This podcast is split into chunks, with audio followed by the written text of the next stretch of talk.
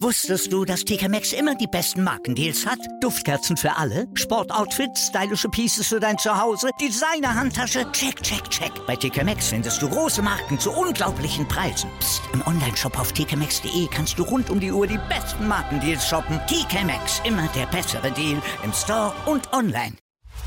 Chip and Charge. Der Tennis-Podcast mit Andreas Thies und Philipp Joubert.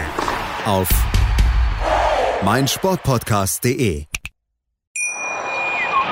Wusstest du, dass TK Maxx immer die besten Markendeals hat? Duftkerzen für alle, Sportoutfits, stylische Pieces für dein Zuhause, Designer-Handtasche, check, check, check. Bei TK Maxx findest du große Marken zu unglaublichen Preisen. Psst. im Onlineshop auf tkmaxx.de kannst du rund um die Uhr die besten Markendeals shoppen. TK Maxx, immer der bessere Deal im Store und online.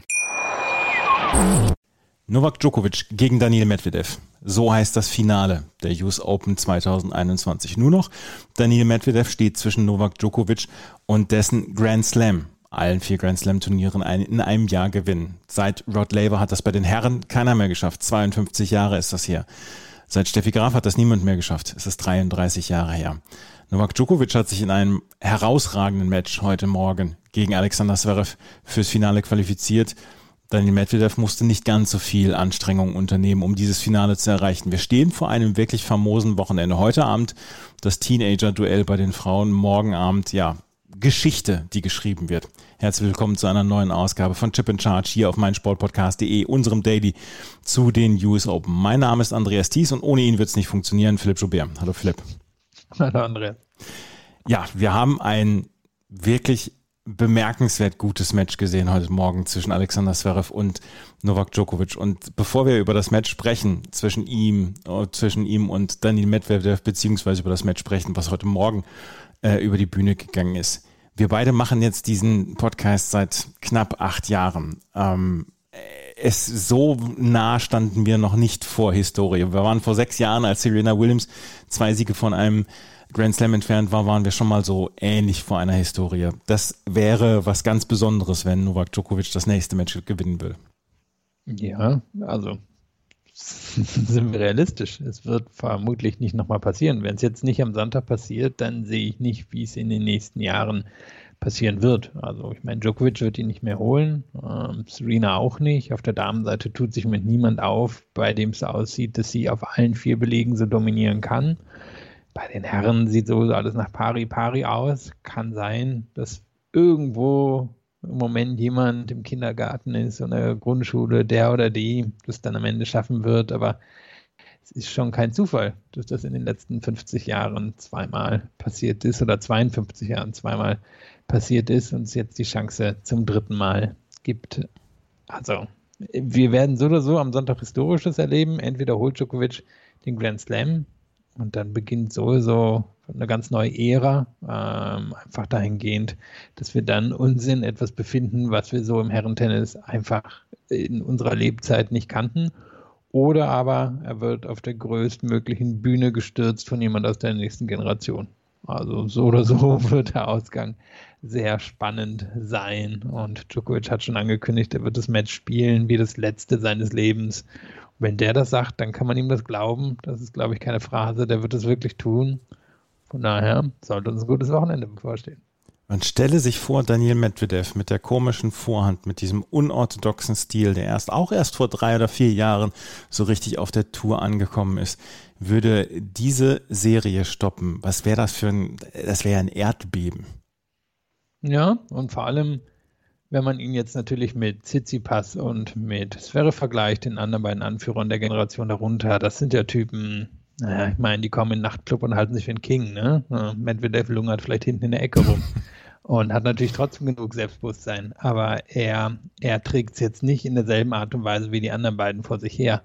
Und ähm, das wäre aber vielleicht irgendwie passend, wenn er es dann beenden würde. Denn Djokovic war ja auch nie eigentlich so richtig der König seiner Generation. Irgendwie waren Federer und Nadal immer vorne, auch wenn ich glaube mittlerweile es wenig Fragen gibt, wer von den dreien der Beste gewesen ist und wer das höchste Niveau gehen konnte und wer auch hier natürlich das außergewöhnlichste Jahr von den dreien bisher spielt. Oder nicht nur von den dreien bisher in diesem Jahr, sondern man all deren Karrieren zusammengeht. Wir haben, wir haben dann ja auch immer gesagt, sollte er jetzt wirklich den Grand Slam gewinnen, dann gibt es objektiv ja auch keine, ja, keine Möglichkeiten mehr, es anders zu argumentieren, als dass das ähm, Novak Djokovic der Beste der Geschichte im Tennis gewesen ist. Und wir können es jetzt schon argumentieren, weil ich habe immer so ein bisschen das Gefühl, Novak Djokovic ist dann zu Leistungen noch imstande, das ist doch die eine Prozent, vielleicht zwei Prozent mehr als alle anderen rauskitzeln können. Ich weiß nicht, ob Alexander Zverev heute gegen Rafael Nadal oder gegen Roger Federer in Bestform unterlegen gewesen wäre, weil der hat verdammt gut gespielt.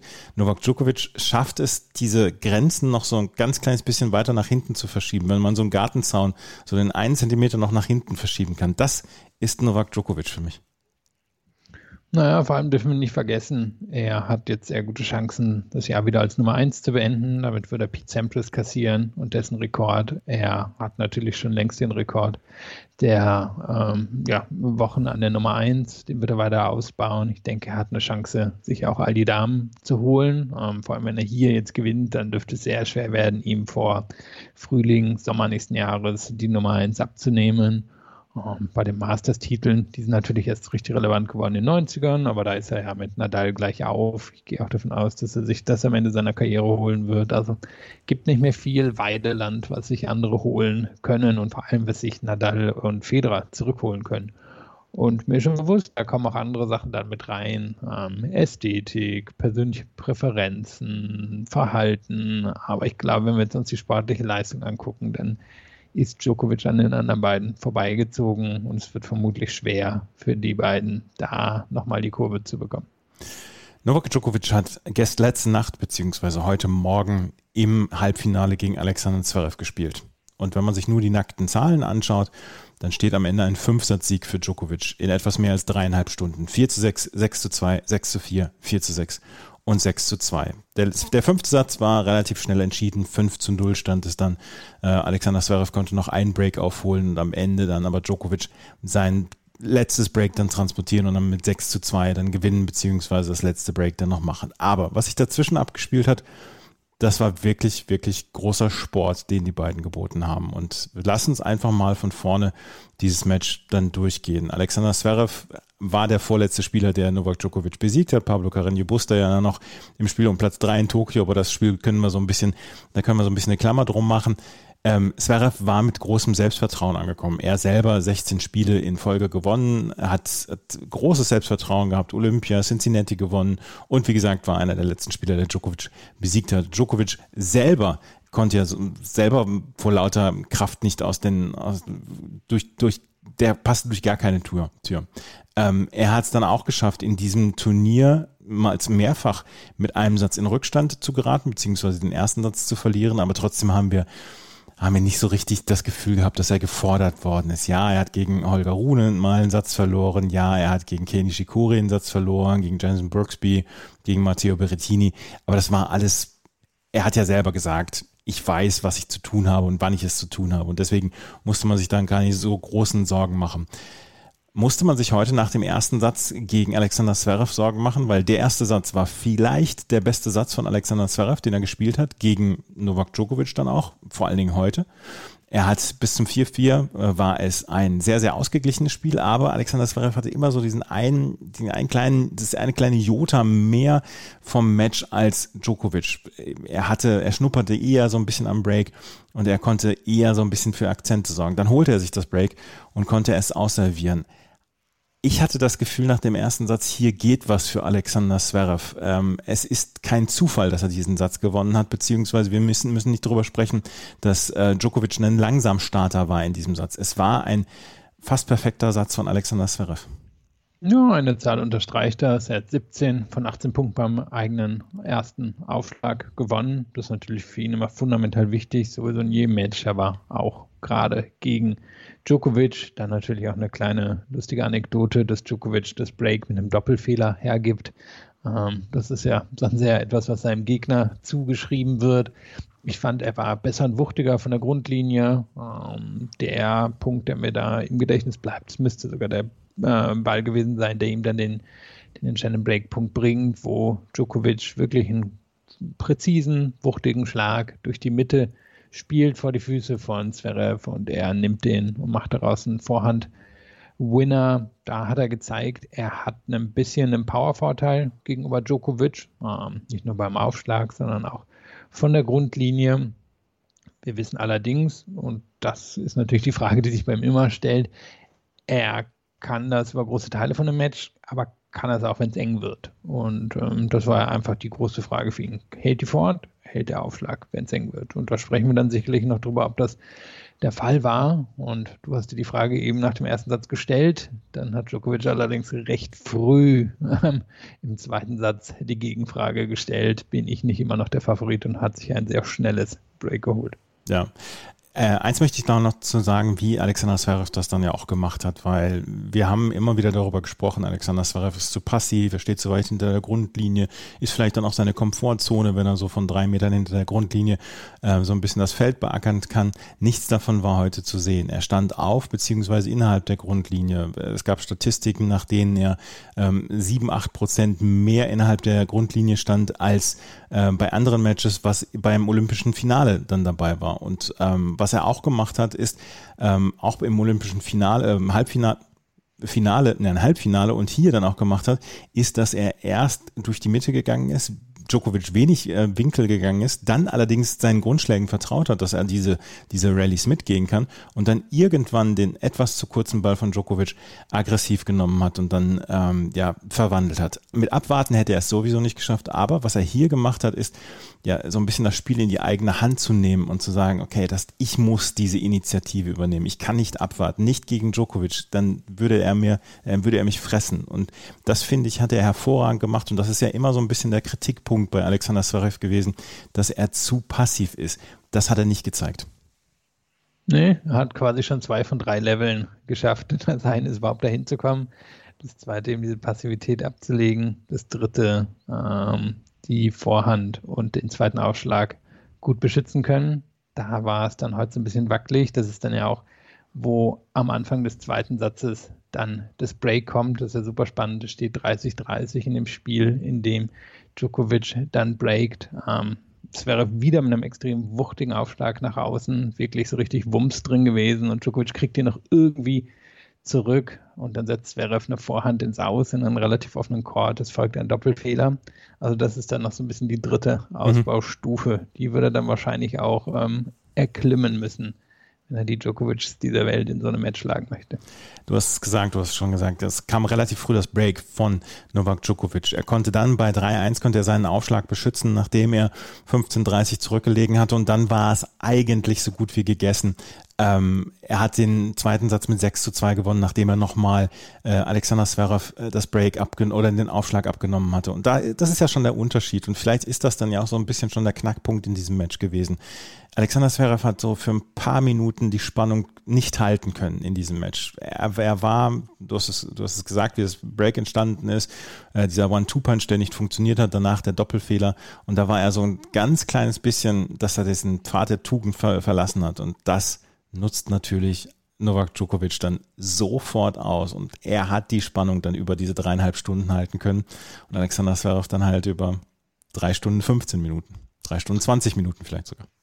Na, was da so spannend ist, da habe ich aber jetzt keine Statistiken zu gesehen. Gefühlt hat Djokovic vielleicht drei kmh aus seinen Schlägen rausgenommen, Anfang des zweiten Satzes, und ist wirklich sehr viel auf Präzision gegangen. Die Spiele, in dem das Break kommt, fand ich sehr spannend, einfach weil Djokovic da aus meiner Sicht eben es nicht mehr darauf abzielt, das Tempo mitzugehen, sondern wirklich seine Spots zu treffen. Also wirklich die Linien lang gehen zu können mit der Rückhand oder wirklich hinten in die Ecke Cross spielen zu können, ähm, mit der Vorhand ja, auch da ein bisschen Tempo raus, aber dann hinten diese Cliffhanger-Vorhand rein. Also belegen kann ich es nicht. Die Daten haben wir leider nicht. weiß nicht, ob du sie irgendwann gesehen hast, aber Nein, leider nicht. das war so ein bisschen mein Gefühl, dass er das gemacht hat und wirklich alles auf Präzision und auf Fehlerfreiheit gesetzt hat. Und das ist natürlich dann sehr schwer für jeden Gegner, weil ähm, erstmal muss man sich ein bisschen an das Tempo anpassen und B, dann keine Fehler gegen absolute Präzision zu machen.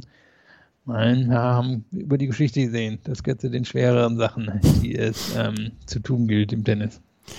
Äh, ja, es sind ziemlich viele Sachen, die es relativ schwer sind gegen Novak Djokovic bei so einem Match. Auf jeden Fall den zweiten Satz gewann Djokovic mit 6 zu 2. Der dritte, der fing eigentlich relativ gut an für Alexander Zverev, der sich sehr früh Breakbälle dann auch äh, erspielen konnte. Im ersten Aufschlagspiel einen Breakball, im zweiten Aufschlagspiel dann zwei Breakbälle. Und da ist dann ein Ball dann bei, dabei gewesen, wo er sich vielleicht ähm, dann im, im Nachhinein dann auch nochmal in den Hintern beißen wird, weil ähm, beim ersten Breakball hat er einen sehr machbaren Return dann ins Netz gesetzt mit der Vorhand und da hatte Novak Djokovic vielleicht ein kleines bisschen Glück. Aber Djokovic kann seinen ähm, Aufschlag halten und dann, und da habe ich dir heute Nacht um halb vier, habe ich dir die Nachricht geschrieben, ähm, darum müssten wir eigentlich die, die komplette, komplette Recap hier aufbauen. Das Aufschlagspiel bei 4 zu 5 von Alexander Zverev. Sehr, sehr früh äh, geht, gerät er mit 0 zu 40 in Rückstand. Und jeder denkt, ja gut, das, das ist jetzt wieder Novak Djokovic, wie der und lädt, so ein bisschen wie die Klapperschlange. Das Opfer ist da und jetzt schlägt er zu.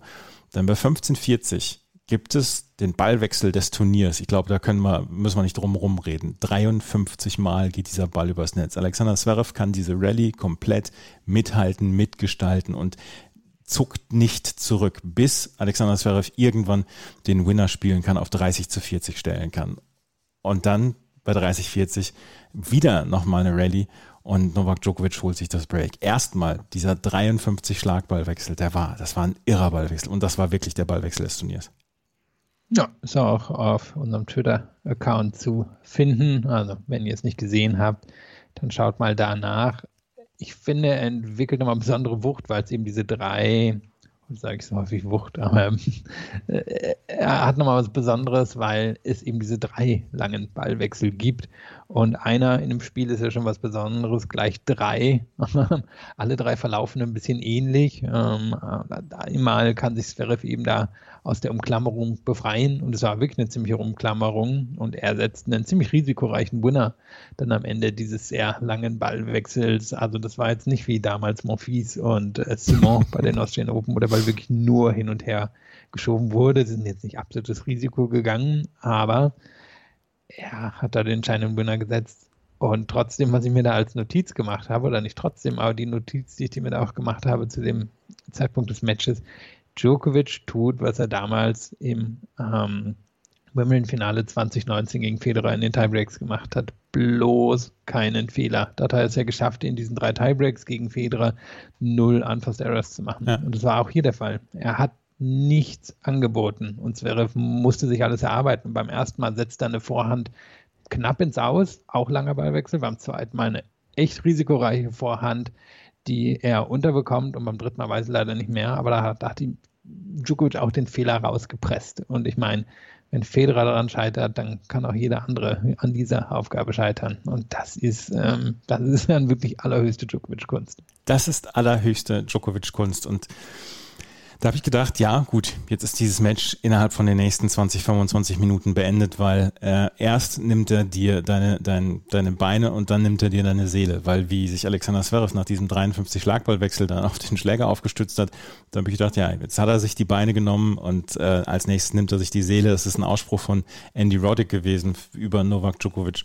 First he takes your legs, then he takes your soul. Und äh, das ist so ein bisschen sehr häufig ähm, ja, zitiert worden in den letzten Tagen, unter anderem auch von Boris Becker, der sich das gleich mal für sich dann äh, verhaftet hat, diesen Spruch, aber er passte relativ gut. Und ich habe gedacht, ja, im vierten Satz wird Alexander Zverev dann brechen, aber das tat er nicht. Und das war etwas, was mich wirklich erstaunt hat und überrascht hat. Und vielleicht ist das dann auch die nächste Entwicklungsstufe von Alexander Zverev.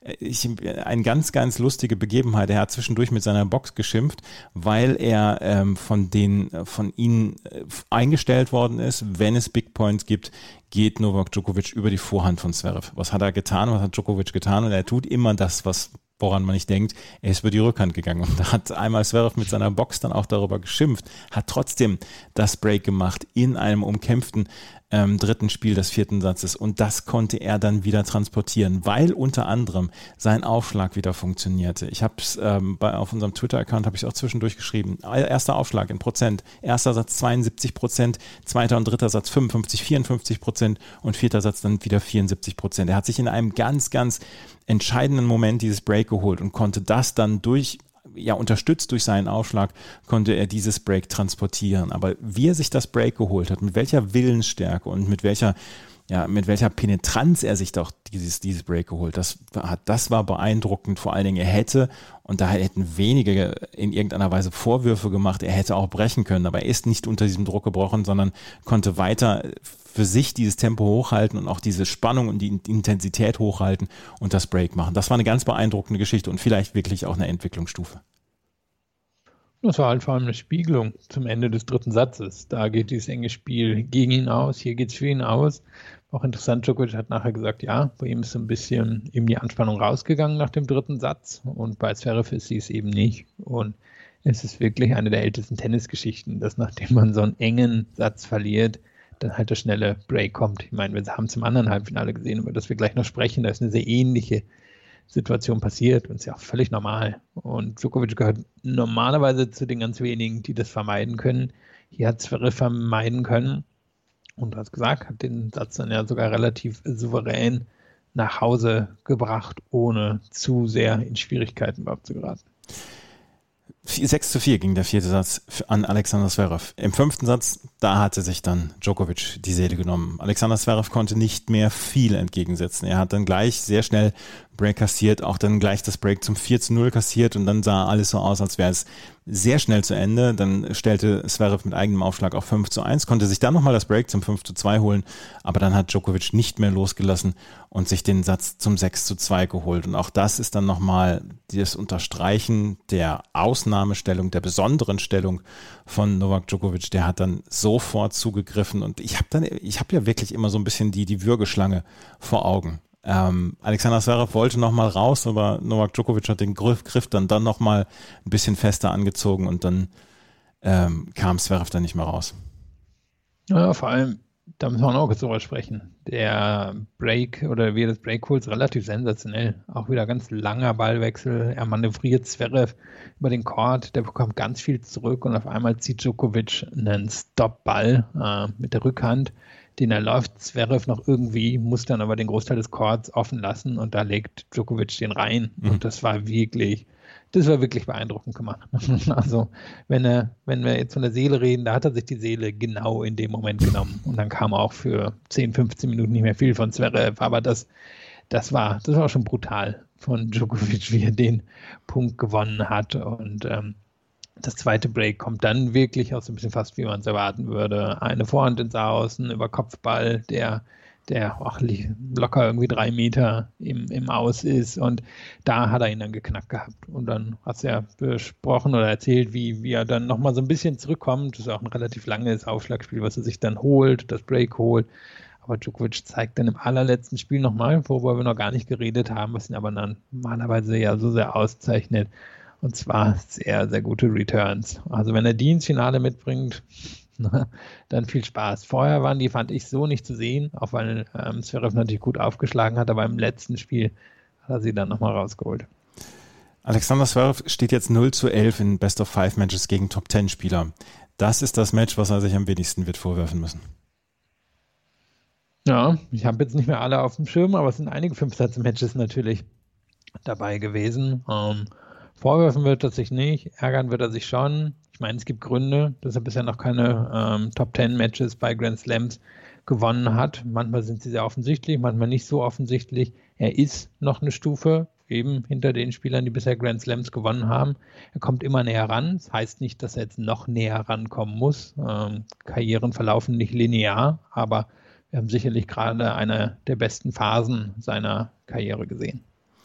Und Novak Djokovic steht im Finale und er trifft auf Daniel Medvedev. Und der hat gestern ein, ich möchte sagen, relativ ereignisarmes Spiel gewonnen gegen Felix Auger aliassime Und hier ist dann vielleicht auch eine einzige ähm, ja, eine einzige Statistik beziehungsweise eine einzige Begebenheit dann ähm, die, die am Ende das Ganze gebracht hat im ersten Satz bei 3 zu 3, als sich Daniel Medvedev das Break geholt hat und als er dann ja so ein bisschen dafür gesorgt hat, dass, ähm, dass Felix Auger-Aliassime gebrochen ist, weil er hat nämlich in diesem ähm, siebten Spiel des ersten Satzes hat er einfach sofort dafür gesorgt, ähm, dass hier mit einem zu Null Spiel, dass Felix Auger-Aliassime keine Chance mehr hatte. Es war ein zu Null verlorenes Spiel von Felix Auger-Aliassime, der bis dahin einen sehr guten Aufschlagtag hatte, beziehungsweise bei eigenem Aufschlag einen guten Eindruck gemacht hatte, aber Daniel Medvedev holt sich diesen, diesen Aufschlag zu Null von ähm, Felix Auger-Aliassime, gewinnt den ersten Satz mit 6 zu 4. Im zweiten Satz führt Auger-Aliassime mit 5 zu 2 und jeder hat damit gerechnet, ja, wir gehen in einen dritten beziehungsweise vierten Satz. Auger-Aliassime kann das Ganze auf Augenhöhe gestalten. Dann hat Daniel Medvedev im zweiten Satz eine Stufe hochgeschaltet, vielleicht sogar zwei Stufen hochgeschaltet, was seine Defensive angeht. Und das ist auch das, was ja immer alle sagen über Daniel Medvedev. Er hat die außergewöhnliche, die vielleicht einmalige Gabe, aus einer Defensivposition einen Offensivball zu spielen. Und auch das hat er hier wieder hervorragend gemacht, hat den zweiten Satz mit 7 zu 5 gewonnen. Ja, und im dritten gab es für Ogier Yassim nichts mehr zu holen. Den dritten holt sich Daniel Medvedev mit 6 zu 2. Das war mal wieder ein absolutes Statement von Daniel Medvedev und vor allen Dingen die Zeit im zweiten Satz zwischen 2-5 und 7-5. Die war ja, bemerkenswert gut. Ja. ja. absolut, keine Frage. Ähm, vor allem hat den ersten über den Aufschlag dominiert. Du hast schon das Break angesprochen. Ähm, und zeitgleich hat Medvedev im ersten Satz irgendwie 80 Prozent äh, erste Aufschläge drin gehabt und 80 Prozent der Punkte beim Aufschlag gewonnen. Also da wäre es oder so schwer geworden. Aber im zweiten Satz war Oger Aliassim eigentlich der bessere Spieler. Da hat Oger Aliassim auch gezeigt, wie er äh, Medvedev in Gefahr bringen kann dass er sehr konzentriert und präzise seine Ballwechsel gestaltet, versucht viel über die Vorhand zu kommen, ähm, viel Cross gegangen, was mir da noch gefehlt hat, dass er sich mal getraut hat, ähm, die Linie entlang zu gehen und eben nicht immer nur Inside-Out zu spielen. Aber bis auf das war es wirklich sehr, sehr gut von Roger Aliassim. Ja, steht dann bei 5 dran eigenem Aufschlag auch bei 30-0. Da sind dann zwei kleine Wackler drin. Er spielt sich dann aber mit einem richtig schönen Volley den ähm, Satzball. Da kommt dann Medvedev so, wie wir oder wie du schon beschrieben hast, wunderbar aus der Defensive, ziemlich langer Ballwechsel, arbeitet sich mit jedem Schlag einen Schritt näher an die Grundlinie und holt da den Punkt. Zweiter Satzball verläuft ein bisschen ähnlich und das war Medvedev in allerhöchster Form und dann knickt, ähm, knickt Oje Alessi auch ziemlich ein, muss man sagen. Da gewinnt dann Medvedev 14 von 16 Punkten am Stück, inklusive einem sehr schnellen Start im dritten Satz und dann ist es vorbei. Und Oje Alessi wirklich viel gemacht, aber er scheitert eben daran, dass er sich nicht traut, den Vorn-Trigger zu setzen. Er scheitert daran, dass er keinen der Breakbälle abwehren kann. 0 von 5. Er scheitert daran, dass er 10 Doppelfehler macht. Und all das hat ähm, Medvedev eben nicht getan und war dann übers Match gesehen doch um einiges besser als Oje Aliassim. Wenn man diese beiden Halbfinals äh, betrachtet, sieht man dann auch noch, was Oje Aliassim dann doch so ein bisschen fehlt, die ganz Großen zu ärgern. Er ist ein fantastischer Spieler, er ist ein super athletischer Spieler, er hat einen tollen Aufschlag, er hat eine tolle Vorhand, aber es fehlt noch ein Stück. Und das Stück ist noch ein bisschen größer als das von Alexander Zverev, was der zu gehen hat. Ja, und das sind dann natürlich die Sachen, wo man nur noch spekulieren kann. Ich glaube, wenn man lang genug Tennis schaut, dann kann man irgendwie absehen, wer wohl nach oben kommen wird. Nur es ist ja schwer zu sagen, was oben passieren wird. Keiner von uns kann sagen, wird Zverev jeden Grand Slam gewinnen, würde er jeden Top-10-Spieler besiegen, Chancen sind da oder sind relativ hoch, aber wir wissen es einfach nicht. Selber Oger Alessim, hat der noch irgendwelche Entwicklungsstufen in sich oder hat der jetzt auch sein, sein, sein Plateau erreicht? Das ist nicht abzusehen. Ähm, das, das sind dann wirklich diese marginalen Unterschiede. Ich meine, wenn Charles Sim hier nur einen Doppelfehler statt zehn macht, vielleicht kommt er in vierten, vielleicht kommt er in fünften Satz. Wenn er sich traut, mit der Vorhand die Linie entlang zu gehen, vielleicht kommt er in vierten oder in fünften Satz, aber da, da sind wir dann wirklich eben in diesen kleinen Nuancen unterwegs und da, da finde ich sehr schwer zu sagen, wer diese Nuancen dann für sich entscheiden kann und wer, wer sie am Ende nicht für entscheiden können. Wie häufig haben wir die Fähigkeiten von Daniel Medvedev jetzt schon ja so ein bisschen staunend, vielleicht auch so ein bisschen lächelnd, niemals herabwertend lächelnd, aber immer lächelnd äh, begleitet, was er kann, dass er Aufschlagspiele, sehr eigene Aufschlagspiele innerhalb von 45 Sekunden durchbringen kann, einfach vier Aufschläge da reinsetzen und dann ähm, das, den Service-Winner zu spielen, beziehungsweise das Ass zu spielen. Wie häufig haben wir darüber gesprochen, dass er aus der Defensive in die Offensive kommen kann mit einem Schlag, dass er, dass er wirklich die vielleicht einmalige Möglichkeit hat, solche Bälle in, in ein Positives für ihn zu wandeln. Wie häufig haben wir darüber gesprochen, dass er sich unglaublich gut bewegt und dass er wirklich auf dem Platz äh, wirklich schwer zu überwinden ist. Wie häufig haben wir darüber gesprochen? Und jedes Mal aufs Neue ist es wieder beeindruckend zu sehen, was Daniel Medvedev auf dem Platz macht. Jetzt die Frage, kann er das auch im Finale? Ja, meine, das ist er die hat gute ja schon im Finale gegen Djokovic gespielt. Wir müssen ehrlich sein, da war auch nicht gut. Da hat er ziemlich den Deckel bekommen von Djokovic und ist total flach oder ja, flat, sagen die Amerikaner. Also irgendwie, da, da war die Luft raus. Ist sie diesmal drin? Wenn ja, kriegen wir wahrscheinlich ein sehr unterhaltsames Match. Wenn nicht, dann könnte es ein bisschen ähnlich verlaufen wie bei den Australian Open. Also ich bin, bin gespannt. Das sind dann eben die Sachen, die sind nicht mehr vorhersagbar im Tennis. Kann er in so einer Situation jetzt die beste Leistung abrufen oder kann das nicht? Daniel Medvedev und Novak Djokovic spielen das Finale und wir werden Historisches erleben. Auf jeden Fall werden wir Historisches erleben. Entweder wir erleben den Grand Slam von Novak Djokovic oder wir erleben Daniel Medvedev, wie er seinen ersten Grand Slam gewinnt und Novak Djokovic und dessen ja vielleicht letzten großen sportlichen Traum ähm, ja, hindert. Mann, Mann, Mann, bin ich gespannt auf dieses Match am Sonntagabend. 22 Uhr deutscher Zeit geht es los. Heute Abend gibt es natürlich das Frauenfinale und ähm, da werden wir dann natürlich direkt danach werden wir unseren Podcast dazu aufnehmen und dort dann über dieses Finale sprechen. Wir sind auch bei Twitter dann dabei und werden das Spiel begleiten. Also eine ganze Menge haben wir dann auch noch vor.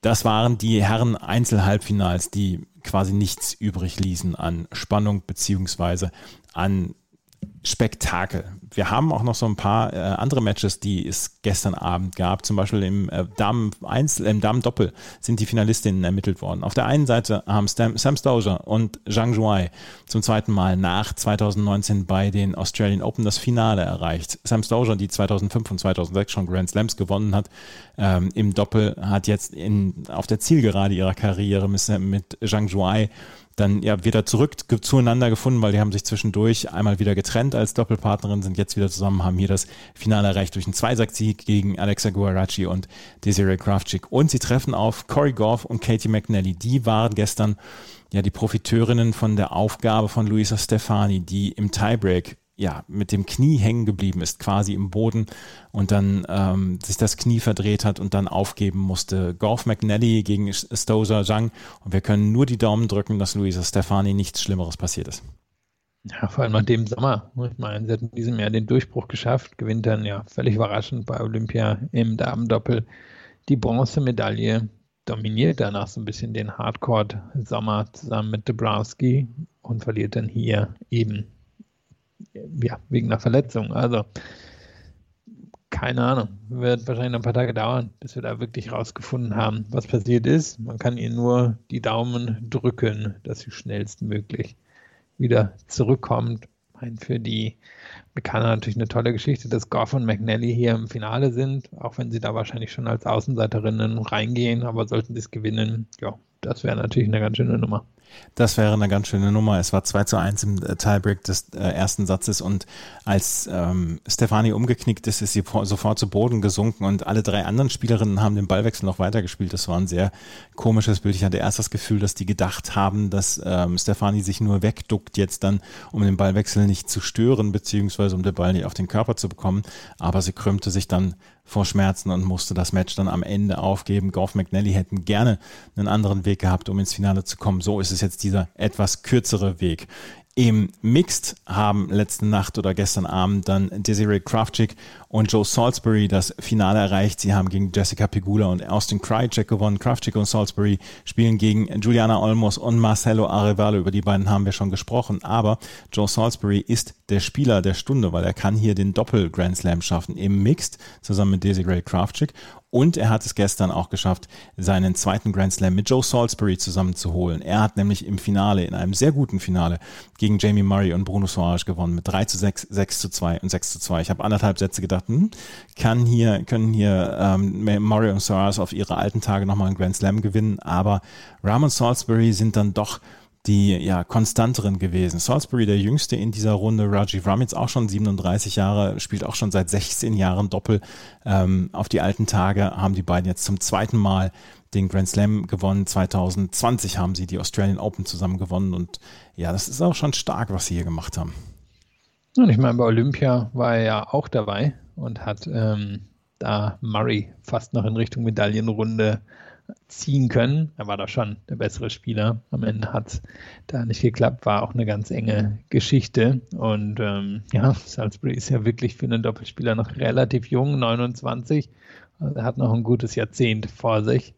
Und er ist auf jeden Fall einer der kommenden Namen, während die anderen drei eben jetzt noch nicht ähm, unbedingt im Rentenalter sind, aber auch nicht mehr allzu weit vom Tennis-Rentenalter entfernt. Und ich meine, war es der Sohn von Suarez, glaube ich, der auf dem Court war. Genau hat das schon ein bisschen verraten, eben, dass sie nicht mehr die allerjüngsten am Start sind. Ja, Rajiv Ram ist 37 Jahre alt und hat jetzt seinen zweiten Grand Slam-Titel geholt. Im Doppel, im Mixed ähm, hat er auch einen Grand Slam-Titel und bei Olympischen Medaillen hat er im Silber im Mixed geholt 2016 und ähm, 2019 hat er die Australian Open im Mixed gewonnen. Also Rajiv Ram auf seine späten Tage hat er nochmal ein paar Grand Slam-Titel dann eingeheimst. Das waren die Ergebnisse von heute. Wir haben einen bemerkenswerten Tag erlebt und wir im Leben noch zwei bemerkenswerte Tage. Und jetzt, Philipp, darfst du das letzte Mal tippen.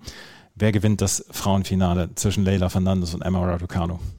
Ja, da bleibe ich wirklich bei meiner Analyse von gestern. Ich denke, dass Fernandes nicht die Power hat, um Raducanu wirklich aus dem Gleichgewicht zu bringen. Natürlich, sie kann diese Winkel gehen, sie hat eine fantastische Abwehr, aber ich glaube, dass ähm, Ralucano sich das ja nicht bemüßigt fühlen wird, da jetzt ihren Spielstil oder ihre Komfortzone verlassen.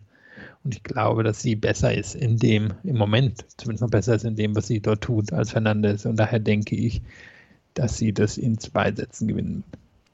Ich denke auch, dass Emma Raducanu das gewinnen wird und deswegen können wir nach unseren Erfahrungen der letzten Tage, was das ähm, Frauenturnier angeht, jetzt schon sagen, Leila Fernandes, herzlichen Glückwunsch. Am, am 20. Jahrestag von 9-11 kannst du hier deinen ersten Grand Slam holen.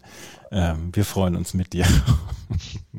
War ja auch eine lustige Geschichte, das können wir noch einmal gerade besprechen, dass das Herrenhalbfinale mit einer halben Stunde Verspätung angefangen hat, weil Joe Biden der Präsident in New York angekommen ist. Heute gibt es Feierlichkeiten zu diesem 20. Jahrestag, beziehungsweise einen Gedenktag zu diesem 20. Jahrestag von 9-11 und ähm, dass er dann den Verkehr aufgehalten hat und dass die Leute nicht ins Stadion gekommen sind. Und es hat dem Match keinen Abbruch getan, aber ähm, heute Nacht war ich dann nicht so ganz amüsiert darüber, dass es eine halbe Stunde Verspätung gab. das kann ich verstehen. Ja. Das war's für heute mit unserem Podcast zu den US Open, zu einem Halbfinals bei den Männern, die nicht viel zu wünschen übrig gelassen haben. Wenn euch das gefällt, was wir machen, freuen wir uns über Bewertungen und Rezensionen. Folgt uns auf Twitter, Facebook und Instagram und insgesamt können wir uns nur bedanken, dass ihr da immer zahlreich zuhört. Es tut mir leid, wenn es heute zwischendurch so ein bisschen Wortfindungsschwierigkeiten gegeben hat. Ich habe nicht viel geschlafen heute Nacht und wir haben insgesamt nicht beide nicht so richtig viel geschlafen in den letzten 14 Tagen. Das möge man uns ein bisschen nachsehen. Vielen Dank fürs Zuhören. Bis zum nächsten Mal. Auf Wiederhören. Wie viele Kaffees waren es heute schon? Kaffee spielt im Leben vieler eine sehr große Rolle. Und das nicht nur zu Hause oder im Café, sondern auch am Arbeitsplatz. Dafür gibt es Lavazza Professional. Kaffee am Arbeitsplatz, der genauso lecker schmeckt wie in eurem Lieblingscafé. Die perfekte Kaffeelösung für jede Art von Unternehmen. Klein, mittel, groß. Ihr habt auf jeden Fall einen Kaffee, der schmeckt. Die richtige Motivation für eure Arbeitstage. Alle Infos zu Lavazza Professional findet ihr auf lavazza-pro.de mit allen Kaffeelösungen für euer Büro. Ich habe mich natürlich schockverliebt, weil die war wirklich ganz, ganz klein. So begann die Mensch-Hund-Beziehung zwischen Christina und Tierschutzhund Frieda. Und wie es danach, nach dem ersten Moment der Verliebtheit, so weiterging und welche Klippen es danach zu umschiffen galt, das hört ihr in der neuen Ausgabe von Iswas Dog, dem Podcast für harmonische Mensch-Hund-Beziehungen. Iswas Dog? Mit Malte Asmus. Überall, wo es Podcasts gibt.